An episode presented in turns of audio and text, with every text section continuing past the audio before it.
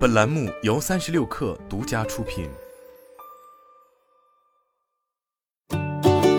本文来自新浪科技。一群通过 Meta 培训项目加入该公司的员工表示，他们获得的遣散费低于最近被裁的其他员工。这些员工是 Meta 的专员培养项目的成员。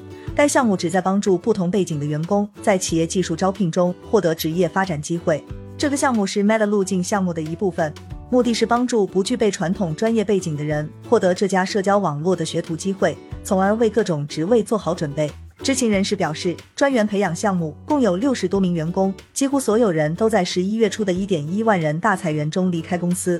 有多名专员培养项目的成员称，他们在四月作为该项目的最后一批成员加入 Meta。他们表示自己并非合同工，而是可以获得保险和退休金等所有全职福利的短期员工，但不包括股票。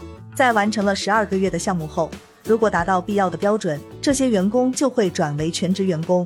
Meta CEO 马克扎克伯格在裁员期间发给员工的信中表示，该公司将会向他们发放十六个星期的基本工资，另外每工作一年还将额外获得二周基本工资，上不封顶。扎克伯格补充道，Meta 将支付员工及其家人六个月的医疗保险费用，但 Meta 专员培养项目的成员称。他们只获得了八周的基本工资和三个月的 Cobra 医疗保险。员工称，目前还不清楚他们的遣散费为何低于同事，毕竟他们也属于全职员工而非合同工。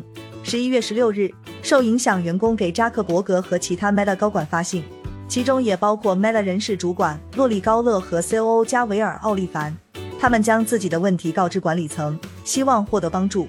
这些员工在信中写道。就连我们之前的领导也坚称有问题。他们获得的所有信息都显示，我们应该获得十六个周的薪水和六个月的医疗保险。他们还补充道，管理层或许没有意识到，二零二二年四月开始的最后一期课程曾经反复强调。任何潜在的裁员都不会影响他们目前的工作，但会对公司为他们提供潜在全职职位的能力产生影响。这些受影响的 Meta 员工称，他们尚未收到 Meta 人力资源部门和管理层的任何回复。在最近的问答会议上，洛里甚至甚至表示，路径项目不会受到影响。这封信写道：“正是基于这条信息，我们的管理者才反复向我们保证，不必寻找下家。我们明白自己的聘用要看公司的意思。”也明白公司在不断变化和调整，但我们还是觉得可能是搞错了。这些员工表示，Meta 尚未对上述信件做出回应，但已经给一些成员发送了礼品，祝贺他们完成了专员培养项目。他们在信中写道：“我们希望 Meta 只向受影响的2023年4月毕业的专员培养项目成员提供八个月基本工资和三个月 Cobra 医疗保险，只是工作疏忽所致，而不是有意的无情或冷漠。Meta 尚未对此置评。”